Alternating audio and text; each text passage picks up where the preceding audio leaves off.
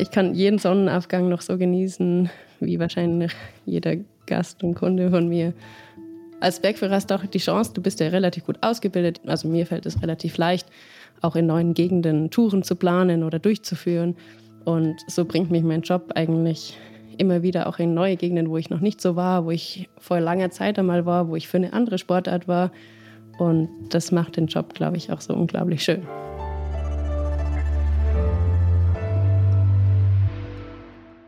Frisch an die Arbeit. Ein Podcast von Zeit Online über die großen Fragen des Lebens und Arbeitens. Herzlich willkommen bei Frisch in die Arbeit. Mein Name ist Daniel Erck und meine heutige Gästin arbeitet dort, wo andere ihre Freizeit verbringen, nämlich in den höchsten Höhen der Alpen auf 3000, 4000 Metern, auf den Gipfeln, auf den Gletschern und bringt diese Menschen sicher hoch und auch sicher wieder runter ins Tal. Alpines Klettern, alpines Wandern ist ein Freizeitvergnügen für viele geworden und für sie ist es ihr Beruf. Herzlich willkommen, Susi Süßmeier. Ja, hallo. Ich habe deinen Beruf gerade so kurz umrissen, als die Leute sicher hoch und sicher wieder runterbringen. Ist es denn so, dass alle ganz nach oben wollen und unbedingt immer Gipfel besteigen? Das ist ganz unterschiedlich. Manche wollen gerne auf den Gipfel, manche gehen gerne auf Wanderwegen, einfachen Gletschern, einfach durch die alpine Berglandschaft. Da gibt es ganz, ganz unterschiedliche Wünsche. Ich habe auch gerade gesagt, dass das eine ähm, Freizeitgestaltung, auch Sportart ist, die immer mehr Menschen ausüben. An wie vielen Tagen im Sommer bist du denn in den Bergen unterwegs? Führungstechnisch mindestens so um die 60 Tage und äh, privat meistens die restlichen Tage, wenn ich nicht im Büro sitze. Muss ja Touren vorbereiten, nachbereiten, Anfragen beantworten. Wie viele Tage hat denn deine Saison eigentlich? Also was viele, die nicht in die Berge gehen, wahrscheinlich nicht wissen, ist, die Saison beginnt eigentlich für das Nicht-Schneewandern eigentlich erst am 1. Juli. Vorher liegt noch zu viel Schnee rum. Dann geht es bis ungefähr Ende September, stimmt das? Ja, die meisten Hütten machen so Mitte Juni auf. Das hängt ein bisschen davon ab, wo so eine Hütte liegt, oder? Umso höher die Hütte liegt, umso kürzer ist oft die Saison. Das hängt ein bisschen auch von den Sportarten ab, die du da machen kannst. Hm. Und die meisten Hütten schließen so Mitte, Ende September. Und eben, es gibt Hütten, die haben auch bis Mitte Oktober, Ende Oktober offen. Man kann es nicht ganz so pauschal sagen. Ich glaube, die Kernsaison ist, wie du gesagt hast, von äh, Ende Juni, Anfang Juli bis äh, Mitte September. Man merkt, am Anfang ist mehr Andrang, am Ende im September sind schon ein bisschen weniger Leute da, obwohl oftmals diese Bedingungen noch richtig, richtig gut sein können. Das heißt aber auch, die Saison ist eigentlich 90 Tage, so plus minus ungefähr. Wenn du davon 60 Tage im Berg bist, heißt es zwei Drittel der Zeit verbringst du wirklich mit Kundinnen und Kunden und bist unterwegs, richtig? Ja, durchaus, ja. Was wollen denn die Leute, wenn sie zu dir kommen? Also das eine ist ja, glaube ich, einfach ganz, ganz schlicht Sicherheit. Du hast gerade schon gesagt, man geht über Gletscher im Regelfall, wenn man sich nicht sehr, sehr gut auskennt, nicht alleine. Die wollen aber wahrscheinlich auch dich als Absicherung beim Klettern über einen Grat in einem Klettersteig dabei haben. Gibt es sowas wie die typische Buchung? Nein, die gibt es nicht. Ich glaube, generell wollen die Leute einfach einen entspannten Urlaub haben. Die Leute wollen viel erleben, die wollen vielleicht auch was Neues entdecken, was sie noch nicht so können. Also das Spektrum ist mega breit. Es gibt Leute, die die können eigentlich selber auch Bergsteigen, haben aber vielleicht nicht die passenden Partner hm. oder möchten einfach gerne die Sicherheit, die ein Bergführer, der jeden Tag oder ganz viele Tage im Jahr am Berg ist, ihnen bieten kann und die vielleicht ihre Kollegen nicht bieten können. Auch mit zunehmendem Alter ist ja ganz oft so, dass halt die ein oder anderen Bergpartner, mit denen sie immer am Berg waren, aufgehört haben, Bergsteigen zu gehen. Hm. Und dann ist so eine Idee, den Bergführer zu fragen, natürlich auch eine gute Sache.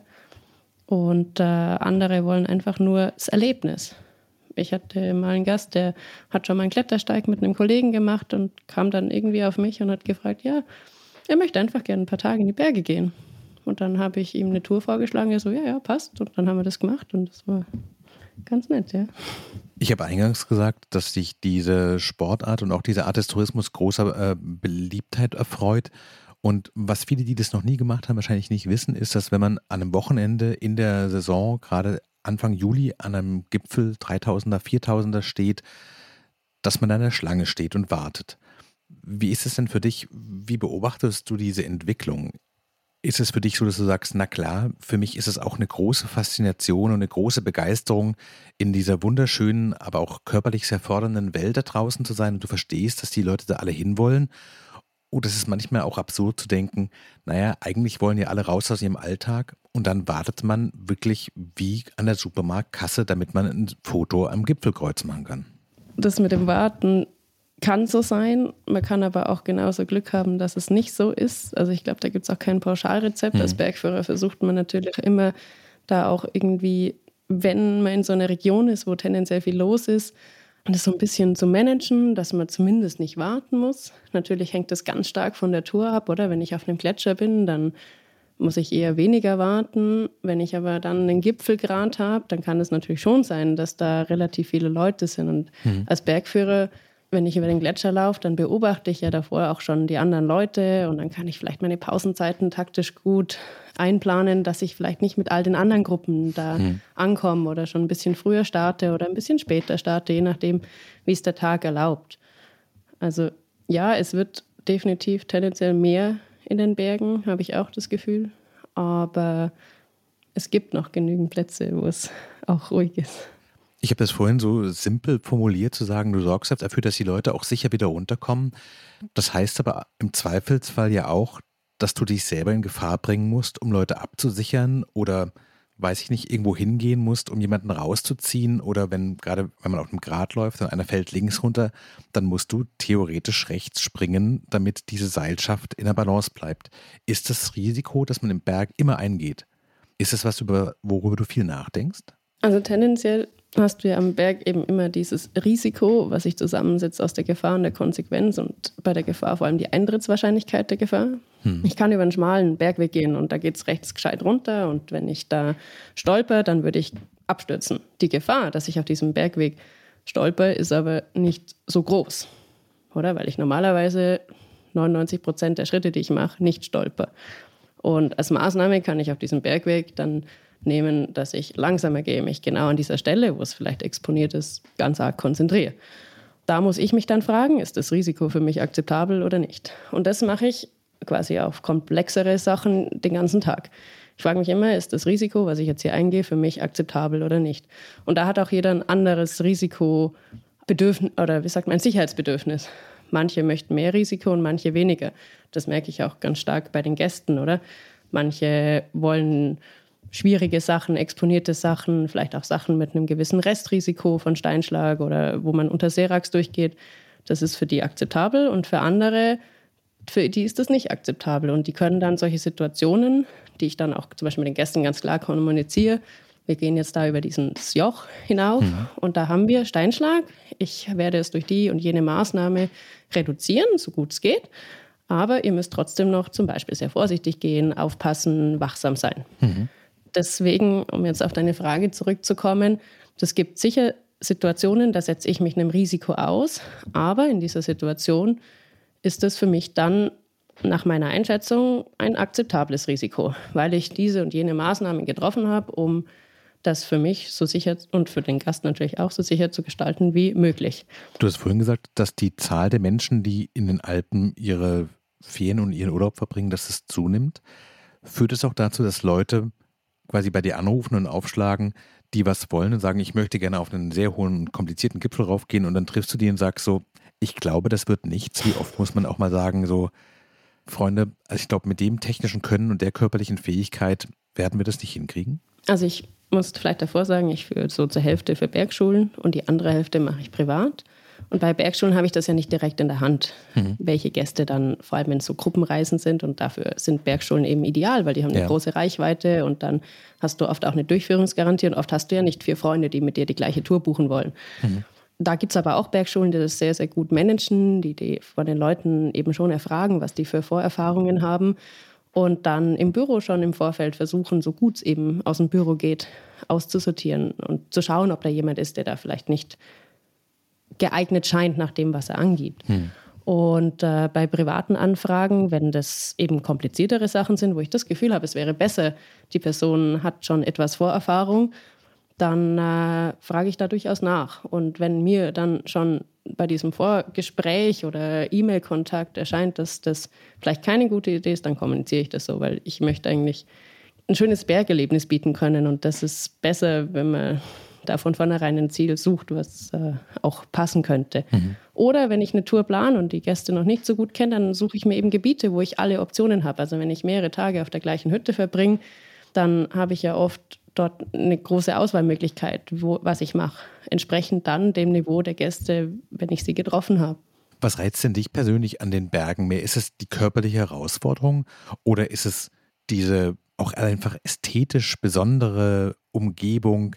Ich weiß nicht, wer noch nie auf einem Gletscher war, aber diese, diese Welt aus Grau und Weiß, diese Blicke ins Tal, der Sonnenaufgang, all das ist ja wirklich sehr speziell und wenn man das noch nicht gesehen hat, ist es, hat das ja fast was wie auf einem anderen Planeten sich zu befinden. Siehst du diese Schönheit noch oder bist du so sehr auf das Körperliche und Sportliche konzentriert, dass du eigentlich sagst, ja, das ist auch alles da, aber das ist eigentlich nicht das, was ich hier suche, sondern ich suche die körperliche Herausforderung und wir wollen hier sozusagen Sport machen letztlich. Mm, ich glaube, was mich am Bergsport fasziniert, sind all die verschiedenen Facetten. Es gibt Jahre, da gehe ich mehr Alpinklettern, es gibt Jahre, da gehe ich vielleicht mehr Trailrunning. Hm. Es gibt Jahre, da möchte ich vielleicht lieber nur Sportklettern gehen, weil ich gerade vielleicht das Risiko nicht so suche. Also Risiko ist immer, weil mein persönliches Einschätzungsvermögen von einer Alpinklettertour vielleicht für mich sagt, im Moment, mein Kopf ist nicht so gut, ich möchte lieber etwas gemütlicher haben. Und äh, es gibt Jahre, da mache ich gerne lange und leichte Bergtouren, wo dann vielleicht auch der sportliche Aspekt mehr im Vordergrund steht. Mhm. Oder schwierige Klettertouren. Von dem her, du kannst so schön auswählen, was du in diesem Bereich in den Bergen machen möchtest. Und alles spielt, wie du das so schön beschrieben hast, in dieser wunderschönen Landschaft findet es dort statt. Von dem her, na, ich kann jeden Sonnenaufgang noch so genießen, wie wahrscheinlich jeder Gast und Kunde von mir. Und ja, als Bergführer hast du auch die Chance, du bist ja relativ gut ausgebildet, dir fällt, also mir fällt es relativ leicht, auch in neuen Gegenden Touren zu planen oder durchzuführen. Hm. Und so bringt mich mein Job eigentlich immer wieder auch in neue Gegenden, wo ich noch nicht so war, wo ich vor langer Zeit einmal war, wo ich für eine andere Sportart war. Und äh, das macht den Job, glaube ich, auch so unglaublich schön. Du hast gerade gesagt, dass man als Bergführerin sehr gut ausgebildet ist. Beschreib mal, was lernt man da alles und wie wird man Bergführerin? Also zuerst sollte man ein relativ guter Allround-Alpinist sein. Sicher habe ich Kollegen, die vielleicht mehr aus dem Skibereich kommen und da besonders gut sind oder mehr aus dem Kletterbereich und dann für Skifahren anfangs vielleicht noch ein bisschen trainieren müssen. Und es gibt so eine Tourenliste. Da steht jetzt nicht drauf, du musst die und die Tour geklettert haben, aber die und die Art der Tour und zwar so viele von dieser Art der Tour. Also einige Skitouren in vergletscherten Gelände gemacht haben, einige Meerseil, also Alpinklettereien mit einer Wandhöhe von mindestens 600 Meter. Und dann kannst du das so ausfüllen und dann schickst du das bei der Anmeldung ab und dann wirst du zur Aufnahmeprüfung zugelassen oder nicht. In anderen Ländern kommt auch dieser Tourenbericht erst nach der Aufnahmeprüfung. Da gibt es je nach Land unterschiedliche ähm, Verfahren. Und dann hast du eine Aufnahmeprüfung. Ich habe die Ausbildung in Deutschland gemacht. Da hat man dann, ich glaube, vier Tage im Winter, drei auf Ski und einen im Eis. Und im Sommer sind es auch sechs oder sieben Tage, wo du wirklich geprüft wirst, ob du dich im alpinen Gelände bewegen kannst und die technischen Fähigkeiten aufweist. Und dann beginnst du mit der Ausbildung. Und die Ausbildung, da hast du Bergrettung, Sportklettern, Alpinklettern, wobei sich das vor allem beim Alpinklettern natürlich auch auf das Führen dann direkt äh, bezieht. Dann hast du im Winter Lawinenlehrgänge, ähm, Skitourenlehrgang, Skihochtourenlehrgang, Freeride-Lehrgang, Skitechnik-Lehrgang. Im sommerlichen Eis eben die Hochtouren und Mixklettereien. Also es umfasst eigentlich das ganze alpine Spektrum. Ich glaube, wir müssen nur ein paar Vokabeln mal erklären, weil ganz klar ist es mir ehrlich gesagt selber auch nicht. Was ist Meerseilklettern?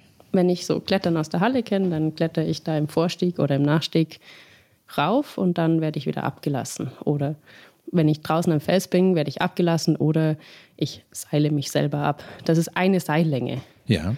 Und eine Seillänge hat ja keine gewisse Länge. Das können nur 10 Meter sein, das können aber auch 40 Meter sein. Aber wenn ich jetzt größere Wände klettern möchte, dann kletter ich hinauf und dann kommt mein Partner nach und dann steigt wieder einer von uns beiden vor, und der andere kommt nach. Und das mache ich so lange, bis eben meine Tour zu Ende ist oder ich oben am Ende der Wand bin, am Gipfel. Hm. Das ist Mehrseillängenklettern. Und da gibt es von der Absicherung natürlich auch ganz große Unterschiede.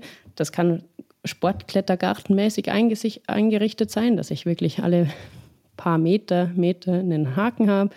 Das kann, können weitere Abstände sein. Das kann aber auch sein, dass ich meine Sicherungen selber anbringen muss. Schlaghaken, Friends, Glemmkeile. Das erklärt auch schon fast, glaube ich, meine nächste Frage, nämlich Sportklettern heißt, es gibt einen festen Weg und es gibt Haken und es gibt irgendwelche Seile im Berg drin und an denen geht man entlang und hat die Route ist fest. Ein alpines Klettern ist, man sucht sich den Weg selber, stimmt das? Hm, fast.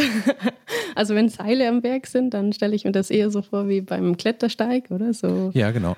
Das nennt man Klettersteig gehen. Die Kletterer wehren sich auch, dass das äh, Klettern ist, sondern es ist eben Klettersteig gehen. Das ist vom Prinzip auch eine ganz andere Sportart. Da habe ich kein dynamisches Seil, was mich äh, schützt. Ich habe nur dieses Klettersteig-Set. Ja. Und äh, da bin ich gegen Absturz gesichert, aber eigentlich ist Stürzen tabu im Klettersteig. Und beim Sportklettern, da habe ich das dynamische Seil, was ich ja selber erst einmal von Haken zu Haken irgendwie hochhängen muss, wenn ich das draußen am Fels mache. Entweder ich oder mein Partner, wenn ich das selber nicht machen möchte und nur Toprope klettern möchte. Und äh, unter Sportklettern verstehen wir eben die Gebiete, wo schon diese Bohrhaken, die hat irgendein Erstbegeher von diesen Sportkletterrouten da reingebohrt oder Klebehaken reingeklebt. Und äh, dann kann ich da, da kann, habe ich ein Topo, also quasi eine Beschreibung von der Tour. Da steht dann 30 Meter, Schwierigkeit 9 und äh, dann kletter ich die Tour. Und oben seile ich wieder ab. Und alpines Klettern wäre das Ganze quasi ohne diese Haken, dass da eine Wand ist oder ein Aufstieg und du sicherst dich ab, indem du irgendwo Knoten festmachst, irgendwelche Schlingen irgendwo drum hängst und es gibt aber gar keine Infrastruktur sozusagen.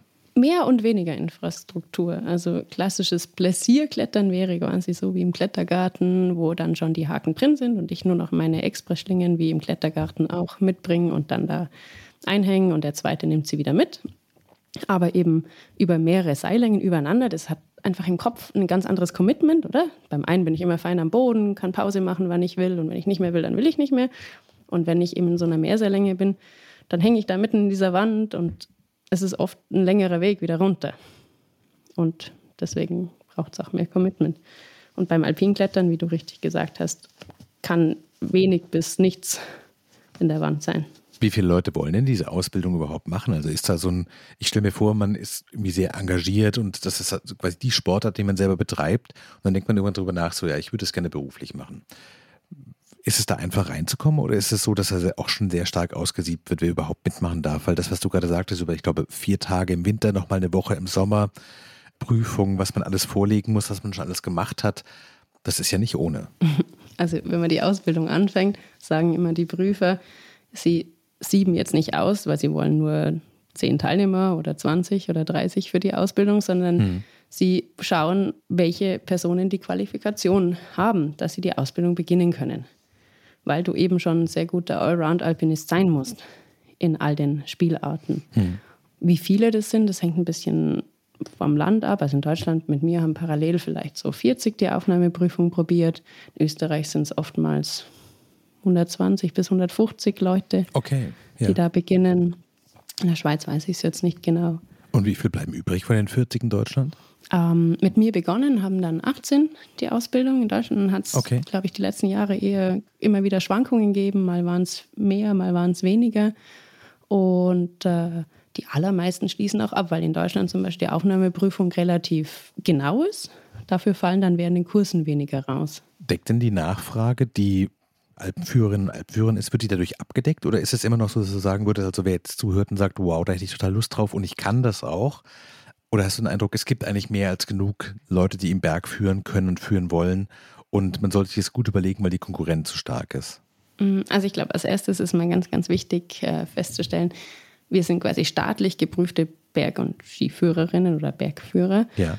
Das ist noch wichtig, weil es sich viele als, oder nicht viele, aber es gibt immer wieder Leute, die sich als Bergführer verkaufen, weil sie einen Berg hochführen. Auch wurden früher oft Wanderführer einfach als Bergführer bezeichnet. Hm. Und auch für Wanderführer gibt es Ausbildungen, was eben so einen Mindeststandard festlegt, oder? Die Leute haben gelernt, wie sie führen, wie sie Fürsorge für die Gäste betreiben, was sie mitzunehmen haben. Mhm. Und dann kannst du dir eben sicher sein, wenn du einen ausgebildeten Wanderführer hast, der, dass der auch seinen Job gut macht. Andere, die nicht ausgebildet sind, können ihren Job auch sehr, sehr gut machen. Und auch zum Beispiel der Alpenverein bildet ja für eigene Zwecke Trainer, Bergsteigen zum Beispiel aus. Ja. Die dürfen aber eben nur für den Verein führen. Die mögen das wunderbar machen und die sind sicher in manchen Bereichen und manche auch gleich gut wie ein Bergführer, aber nur die, die diese Bergführerausbildung gemacht haben, sind wirklich staatlich geprüfte Berg- und Skiführer. Das ist noch wichtig, weil das eben einen Unterschied macht hm. in dem, was die oftmals können. Es ist quasi ein Qualitätssiegel. Genau. Und äh, tendenziell ist die Nachfrage größer als die Verfügbarkeit von Bergführern. Also im Sommer kann ich mich zehn teilen, was man so an Anfragen über diverse Bergschulen, Plattformen oder auch persönlich kriegt. Mhm. Von dem her, wer das kann und da Lust drauf hat, das ist ein wunderschöner Job mit ein paar Eigenheiten, oder? Dass man weniger daheim ist, immer mit dem Risiko umgehen muss. Aber ja, macht's. Du kommst ursprünglich aus dem Großraum Stuttgart, bist dann zum Studium nach Innsbruck gezogen. War das damals schon der Plan, in den Bergen zu arbeiten? Was hat dich dahin gelockt? da kann ich eine nette Geschichte erzählen. Ich habe Sportwissenschaft studiert und ich, vielleicht war das so im dritten, vierten Semester. Da stand ein Bergführer vor uns und hat uns erzählt, ja, wenn wir da die Sommersportwoche als Studienfach belegen, dann können wir den Sommerteil vom Bergwanderführer machen. Und wenn wir den dann fertig machen, also noch den Winterteil dazu, dann haben wir unsere erste abgeschlossene Berufsausbildung. Und ich habe so ein bisschen gelacht, ja, ja, Bergwanderführer, Beruf und so. Ja, und dann ist es ein paar Jahre später so gekommen. Also war nicht der Plan von Anfang an. Ich war ja auch, als ich in Stuttgart gewohnt habe, noch nie Eisklettern oder nur wenig in den Bergen. Ist es was, wenn man in Innsbruck wohnt, was quasi durch die Lage am Karwendel und wirklich direkt in den Tiroler Alpen drin einfach viel näher ist. Aber ich glaube, viele Leute, die uns zuhören, werden wahrscheinlich sagen, das ist eine total absurde, fremde Welt. Also was die Leute dann in Bergen machen, durch irgendwelche Gletscher durchzuwandern und irgendwo hochzuklettern, was du vorhin sagtest, Schwierigkeitsgrad bis elf hoch und sich 600 Meter lange, weiß ich nicht, Klettersteige hoch und runter zu seilen und all das. Das ist natürlich von Hamburg aus äh, super skurril, aber von Innsbruck aus wahrscheinlich, was einfach viele Leute machen, was einem dann immer näher kommt und man immer mehr das Gefühl hat, ja, das könnte ich auch mal ausprobieren. War es für dich auch so? Ja, also ich meine, man wächst so Schritt für Schritt in diese Sportarten hinein. Nehmen wir das Eisklettern. Ich bin mit einem Freund mal über, auf den Dom über den Festigrad und da war so eine kurze Blankeisstelle. Da habe ich mir gedacht, boah, Eisklettern, das muss richtig cool sein. Das fühlt sich hier schon mega cool an. Das muss ich ausprobieren. Und klar, wenn du in Innsbruck wohnst als junger Student, dann findest du irgendwen, der das schon mal gemacht hat. Und habe ich halt Freunde gefragt, ob sie mich da mal mitnehmen. Und dann habe ich das ausprobiert und das hat mir unglaublich viel Spaß gemacht. Und weil ich ja schon Felsklettern war und auch schon im Fels Mehrseillängenrouten geklettert bin, konnten wir den auch eben so einen ganzen Eisfall klettern. Nicht nur so eine Seillänge, sondern mehrere Seillängen übereinander. Und ach, das hat mich, mir unglaublich gut gefallen. Und dann wachst du da halt so langsam rein. Ich habe dann auch Ausbildungen beim Alpenverein gemacht, um da einfach besser zu werden und mehr Wissen zu haben. Du hast gerade das Wort Eisfall benutzt. Stelle ich mir das richtig vor, dass es quasi ein zugefrorener Wasserfall ist, den man hochklettert? Ja, genau. Was muss man denn da beachten, was man beim, Klett bei, beim normalen Felsen nicht beachten muss? Ich nehme an, man kann da nicht einfach irgendwelche Haken reinhauen, weil man letztlich ja im Wasser drin hängt. Worauf muss man noch gucken? Ja, Eisfallklettern ist, glaube ich, schon ganz speziell da das Eis ist ganz unterschiedlich von der Qualität. Es gibt leichte Eisfälle, die auch nicht so steil sind, die vielleicht öfter gute Bedingungen haben und dann geht es ja hin bis zu ganz schwierigen, wo man an Eiszapfen und Säulen klettert oder so kombiniert im Fels und Eis klettert. Und im Eis sichert man tendenziell mit so Eisschrauben ab. Die gibt es in unterschiedlichen Längen und die dreht man im Hängen quasi in das Eis. Kommt dir das selber auch manchmal absurd vor, was man da so macht? Also zu sagen, so was ich sitze gerade oder ich hänge gerade in einem zugefrorenen Wasserfall und drehe da in das Eis Schrauben rein, um da hochzukommen? Oder ist es dann irgendwann so, dass quasi der sportliche Ehrgeiz zu sagen, sowas, ich kann das, ich will das, ich schaff's hier hoch, dass der für diesen Moment das alles ausblendet, dass man erstmal, wenn oben steht, runterguckt und denkt so, schon irgendwie ein bisschen irre.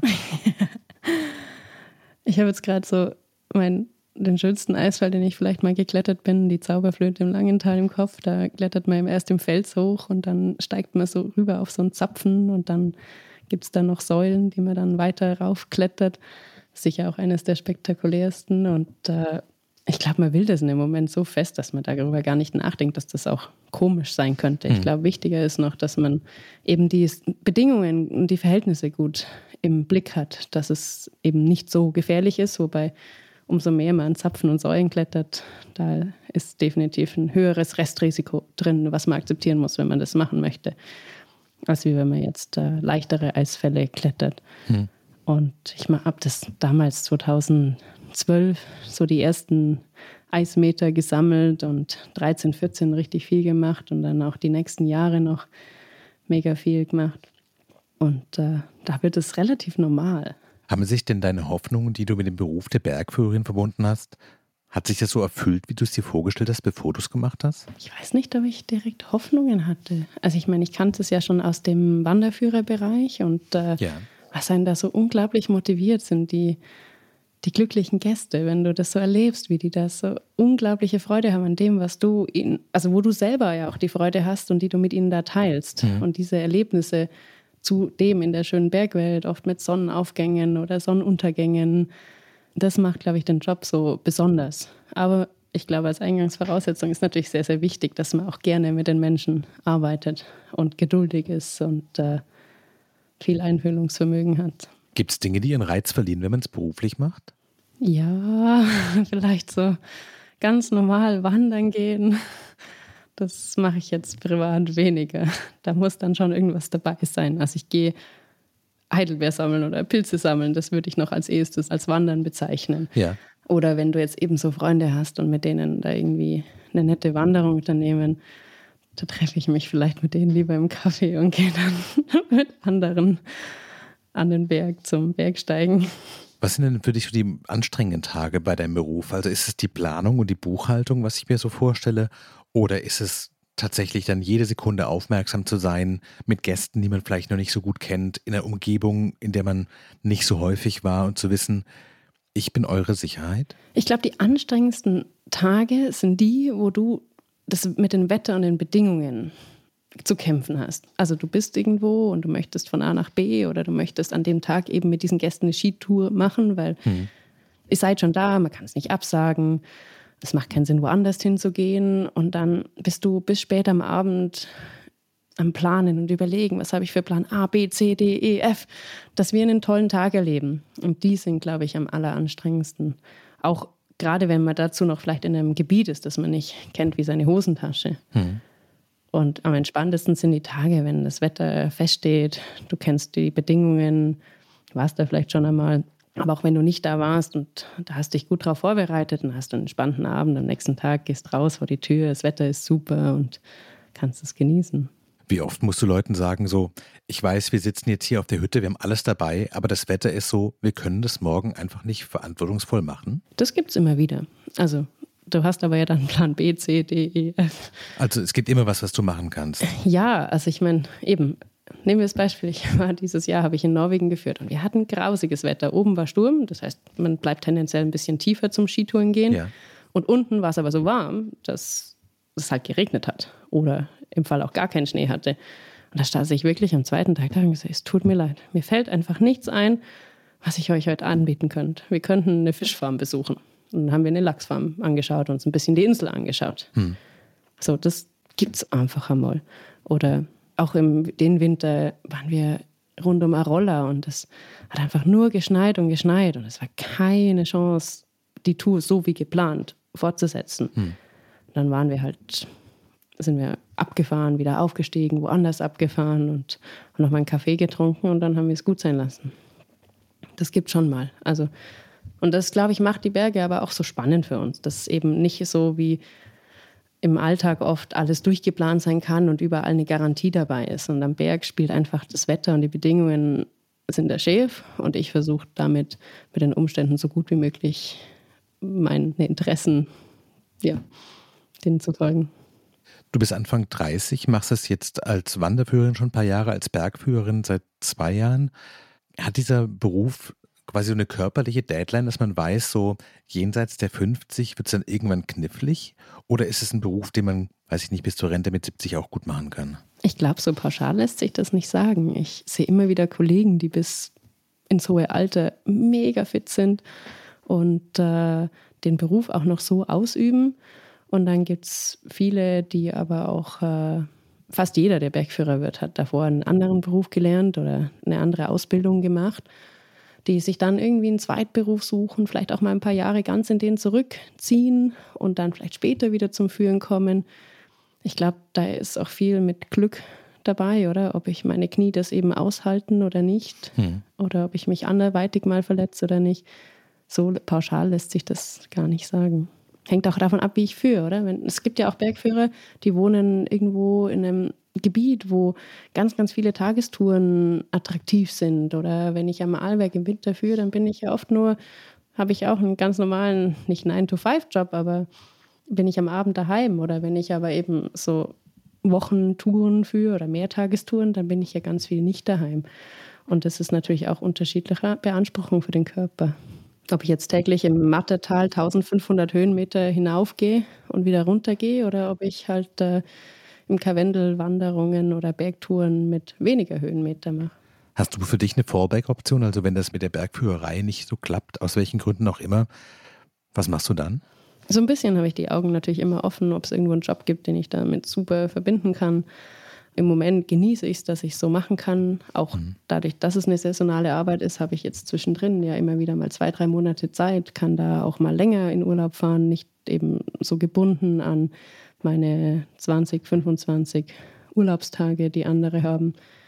Und äh, langfristig kann ich mir sehr gut vorstellen, irgendwie noch was Zweites zu machen. Aber was genau steht noch nicht fest. Macht es für dich einen Unterschied, wo du unterwegs bist? Also gibt es so Regionen in den Alpen, wo du sagst, gerade auch Norwegen, wo du sagst, so, da geht dir selber das Herz auf und andere Regionen, wo du sagst, ja, das ist schon okay, das können wir schon machen? Na, ich glaube, das ist nicht an Regionen gebunden. Es ist, die Abwechslung ist wirklich das, was es so unglaublich schön macht. Skitouren in der Schweiz sind bei mir daheim ist super schön, weil ich natürlich auch gern das zeige, wo ich jetzt die letzten Jahre gewohnt habe und wo es eben die ganzen Geheimtipps, aber es ist für mich auch unglaublich schön, einfach in anderen Regionen zu sein und das dort zu entdecken mit den Leuten. Wenn uns jetzt Leute zuhören und sagen, sowas sollte man auf jeden Fall in den Alpen mal gesehen haben, wenn man damit vor noch überhaupt keine Ahnung hat, gibt es eine Tour, wo du sagen würdest, das ist so die Einsteigertour, mit der man vielleicht mal so ein Gefühl dafür kriegt, wie es am Berg ist, wenn man nicht nur quasi mit der Seilbahn auf, weiß ich nicht, eine Hütte hochfährt, den Kaiserschmarrn isst, 500 Meter in die eine Richtung, 500 Meter in die andere Richtung läuft und wieder runterfährt.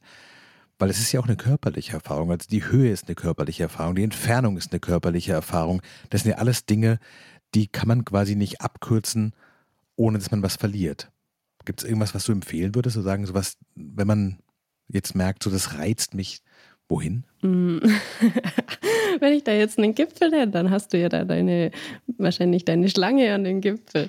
Ich glaube, es gibt, je nach Vorkenntnissen, oder wenn ich schon kletter, dann kann ich vielleicht mit einer geführten anspruchsvolleren Bergtour starten, wenn ich Ausdauersport in Deutschland mache, Radlfahren, Laufen, dann habe ich ja auch ganz andere körperliche Voraussetzungen, wie hm. wenn ich das noch nie gemacht habe, wenn ich schon im Voralpenland wandern war oder auch egal wo in irgendeinem Mittelgebirge, dann habe ich sicher andere Voraussetzungen, wie wenn ich natürlich noch nie gern mich bewegt habe. Hm, klar. Also wenn man da sagt, oh, ich weiß gar nicht, wie ich da anfangen soll, vielleicht mal bei einer Bergschule nachfragen. Viele haben ganz schöne Einsteigerprogramme, wenn man sagt, ich bin nicht so der Typ für Gruppenreisen, ich habe eh zwei, drei Freunde, dann fragt so ein Bergführer privat an, ob er ein schönes Programm macht. Oder ein Wanderführer, wenn man mehr im Wanderbereich starten möchte. Ich denke, mit Wandern starten macht immer Sinn, weil das natürlich die Grundlage für alles ist. Hast du noch eine Lieblingstour oder ist für dich das Neue immer das Beste?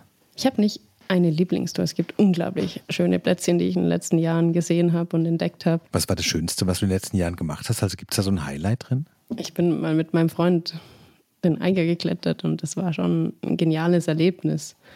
Er hat nicht so viel Mixklettererfahrung gehabt und dann habe ich da alles vorsteigen dürfen und Ah, es war schon unglaublich schön. Es waren zwar super lange Tage, aber so das Gesamterlebnis und die Freude, die ich während dem Klettern hatte, das war unglaublich, weil manchmal steigst du auch in so eine große Wand ein und denkst dir, ja, hoffentlich bin ich da dann bald oben. Ich weiß zwar, ich kann das, aber wir beim Bergsport haben wir verschiedene Typen von Spaß. Es gibt so Typ 1 Spaß, während du das machst, macht es schon Spaß und dann, ach, was natürlich auch cool, oder? Hm.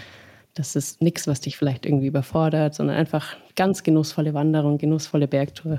Und dann gibt es Typ 2 Spaß, den hast du beim Bergsport auch manchmal, wenn du es tust, findest du so mäßig, weil du vielleicht mega angespannt bist, weil du nicht so richtig weißt, was auf dich zukommt oder weil es einfach konditionell eine totale Herausforderung ist. Mhm. Und danach bist aber überstolz, dass du es gemacht hast. Und es war mega geil und willst gleich wieder machen.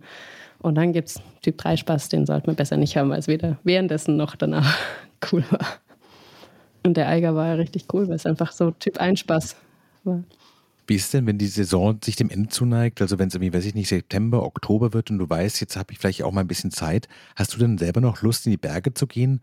Oder denkst du dann auch, wie viele andere, so, jetzt möchte ich aber einfach am Strand liegen, vielleicht ein Buch lesen, eine kalte Schorle trinken und mich kurz abkühlen?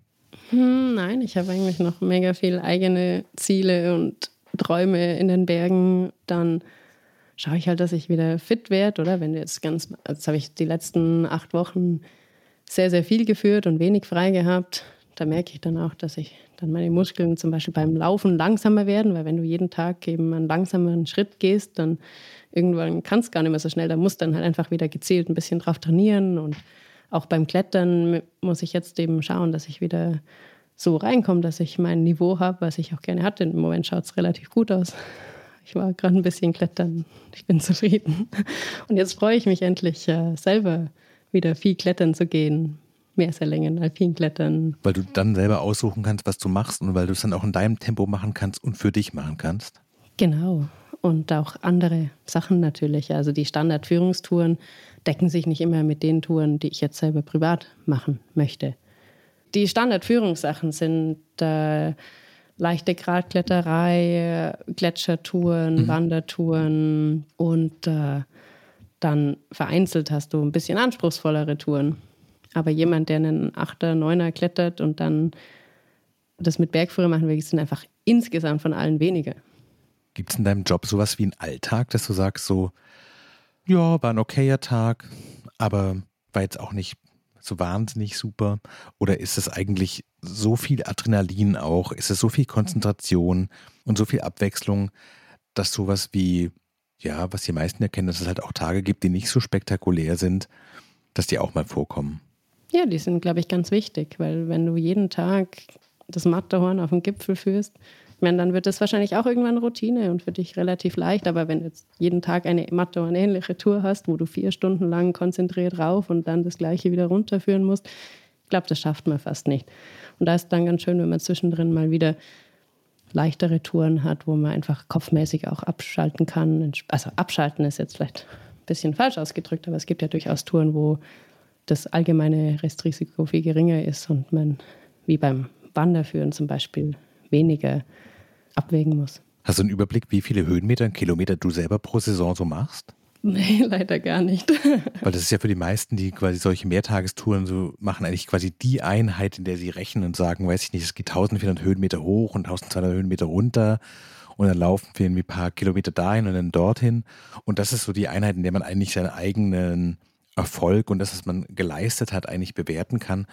Das ist für dich aber quasi schon so Alltag, dass du das gar nicht mehr mitschneidest. Na, weniger. Wenn, dann weiß ich mal, wenn ich irgendwie eine ganz lange Tour gemacht habe, weiß ich, wie viele Höhenmeter ich an einem Tag geschafft habe oder ja. wie viele Kilometer oder so. Aber übers Jahr wäre es sicher mega spannend zu wissen, aber da track ich nicht so fleißig mit.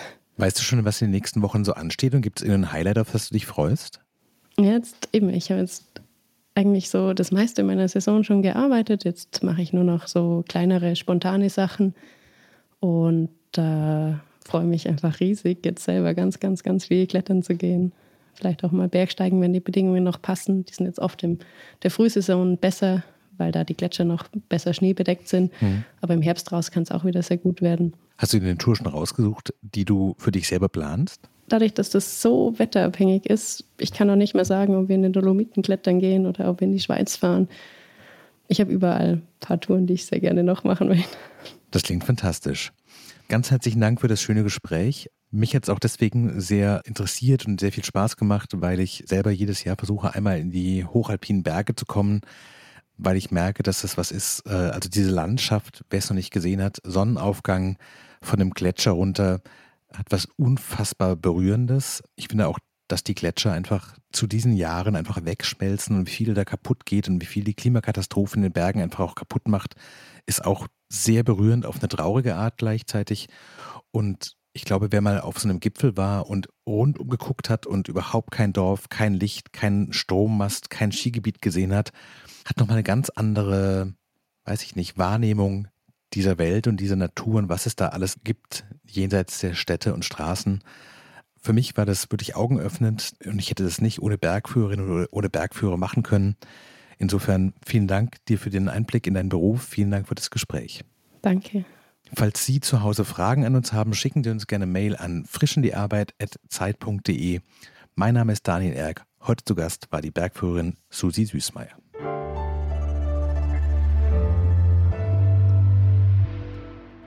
Frisch an die Arbeit, ein Podcast von Zeit Online. Produziert von Pool Artists.